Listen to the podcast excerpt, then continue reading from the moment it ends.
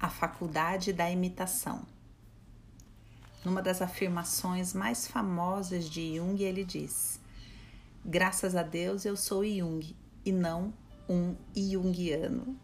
Ele disse isso porque se preocupava em que a técnica dele fosse repetida simplesmente sem ter raízes profundas, sem ter transformado aqueles que se propõem a utilizá-la.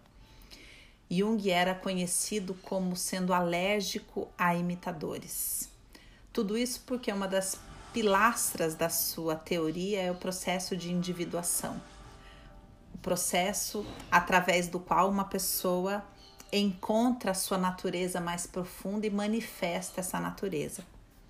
Jung também diz que os seres humanos possuem uma faculdade que, embora seja da maior utilidade para os propósitos coletivos, é sumamente perniciosa para a individuação. Trata-se da faculdade da imitação, uma faculdade excelente para o recrutamento de soldados e de jovens terroristas. Jung se preocupava muito em que as pessoas compreendessem quanta energia elas gastavam na formação da persona, dessa máscara que a gente apresenta para a sociedade. Ele sempre disse que a persona, essa máscara com a qual eu me apresento na sociedade, é uma negociação. Ela nasce da negociação para que eu pudesse ser aceito em sociedade. Então, toda vez que eu vou me apresentar em sociedade, eu me apresento com essa máscara que eu demorei tantos anos para construir. E que essa máscara é sempre formada por projeções e por introjeções. Então, falando isso de maneira bem simples, é assim: imagina, eu assisto o vídeo de uma mulher na internet e acho de repente o esmalte dela maravilhoso. E aí, a próxima vez que eu vou fazer a unha, eu vou lá e escolho a mesma cor de esmalte e de alguma maneira me sinto mais segura por estar com a mesma cor de esmalte daquela mulher que eu admirei.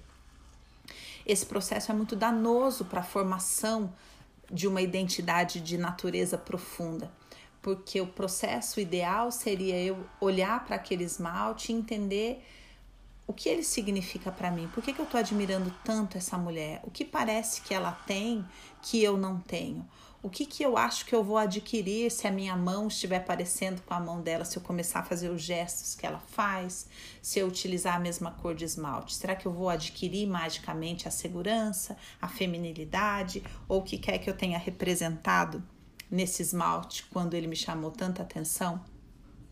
Então, a ideia, na verdade, a proposta é que eu possa olhar para todas as mulheres que me inspiram e entender o que está faltando em mim que eu vejo nelas, o que eu gostaria de desenvolver em mim que eu não tenho coragem, então eu imito isso desenvolvido nela.